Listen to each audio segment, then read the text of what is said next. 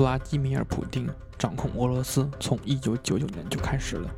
在普京的治下，俄罗斯变成了一个集权和军事强大的国家。他成功打击了两个邻居，并且加强了对叙利亚和伊朗的控制。他努力在打破西方国家的规则束缚，并且事实证明是卓有成效。普京是犹太人，小的时候瘦小枯干，他有犹太血统，因为母亲是犹太人。按照犹太人的推论，他就应该是犹太人。而俄罗斯的很多人都是犹太人。像我们说的，古谢夫斯基、别列佐夫斯基全是犹太人。现在的能源部部长，掌握俄罗斯油气的谢欣也是犹太人。原来的伊戈尔·伊万诺夫外长、安全会议秘书也是犹太人。梅德韦杰夫也有犹太血统。也有人说，俄罗斯是控制在犹太人的手中。这张图是二零一五年七月七日。俄罗斯富豪罗曼·阿布拉莫维奇组团遛狗，这些宠物主人的资产加起来一起高达九百五十亿人民币。普京小的时候呢，瘦小枯干，他的学习不是很好。他爷爷当过列宁的厨师，他有一个哥哥，在二战列宁格勒被围困八九百天的时候，他哥哥就饿死了，这也给他留下了阴影。他是他家里唯一活下来的一个孩子。由于小时候瘦小枯干，街头打仗总受人欺负，于是就开始练柔道。后来上了大学，是列宁格勒大学，就是现在的圣彼得堡大学的法学院读法律。大学以后，经过考试，加入了安德罗波夫治下的情报学院进行培训，加入了克格勃。克格勃全称苏联国家安全委员会，是一九五四年三月十三日至一九九一年十一月六日苏联的情报机构，以实力和高明而著称于世。后来将他派到了德累斯顿及东德的克格勃一个代表处，做内勤工作，就是别人要出去给人配枪、配钱、负责车辆等等。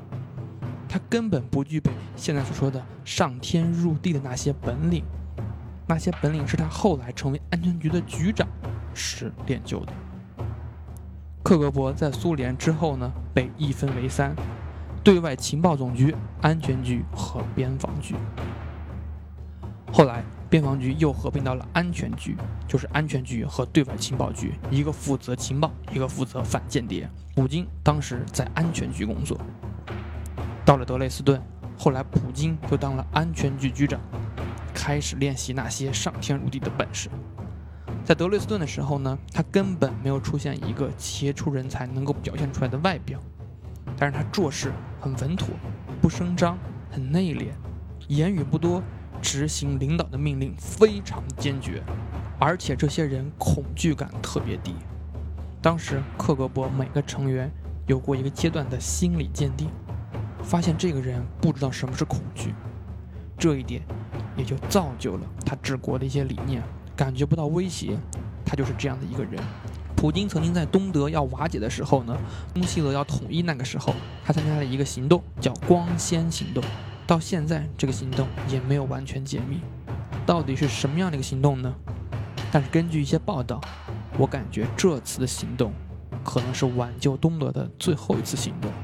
甚至想绑架东德的那些激进的反对派，同时，为了防止一些情报落入西德人的手中，清除一些档案、一些关键性的绝密材料，全部拿走，做最后一波。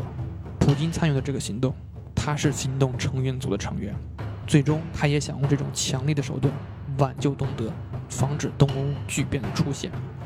后来，东德陷入混乱当中。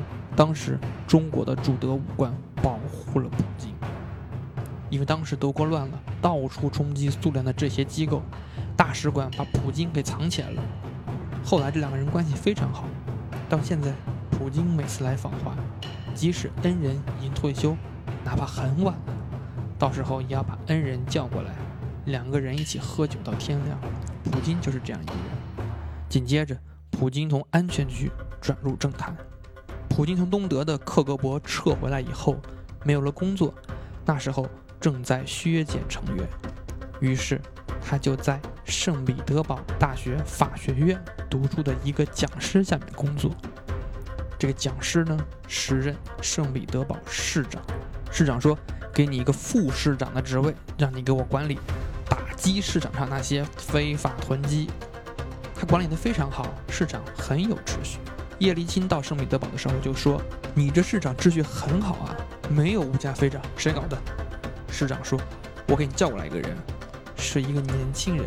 看早期的视频，普京穿的松松垮垮的大西服，应该是个二手货。”就是这么一个看着很瘦的年轻人，从此进入了叶利钦的视野。叶利钦的总统办公室缺一个副主任，就说这个人很好，把他调过来当办公厅的副主任。总统办公厅的权力啊，比总理还要大。总理在俄罗斯只不过是一个技术官僚，而总统办公室掌管着一切。到了办公室，让普京主管安全，有点像个政法委书记这种角色。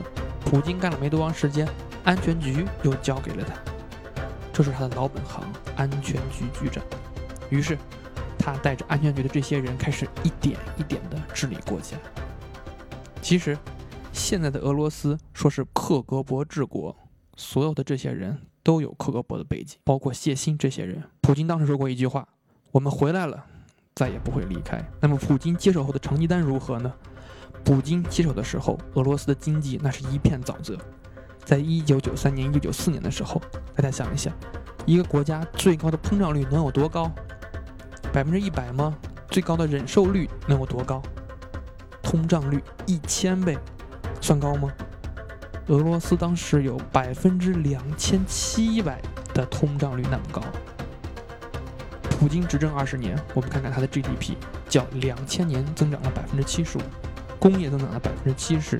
加工业增长百分之六十到百分之七十，粮食产量是我认为它最大的一个长处，别人忽视了。从两千年的六千五百四十万吨到两千一七年的一点四亿吨，打破了一九七八年时期的一点二七四亿吨的记录，全是苏联的记录，这是俄罗斯的记录，那全是苏联的记录，这是俄罗斯的记录。国库中有粮，就问你慌不慌？解决了一个粮食的问题。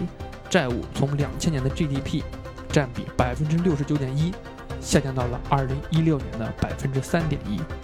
这里说的是外债啊，两千年通胀百分之二十，两千零六年首次降到百分之十以下，两千一七年降到百分之二点五。黄金外储备从一百二十亿美元到三千七百八十亿，增长了近三十倍。这些东西大家可能都看不出来，没什么。世行曾经评价俄罗斯的经济增长是有益于人民的增长。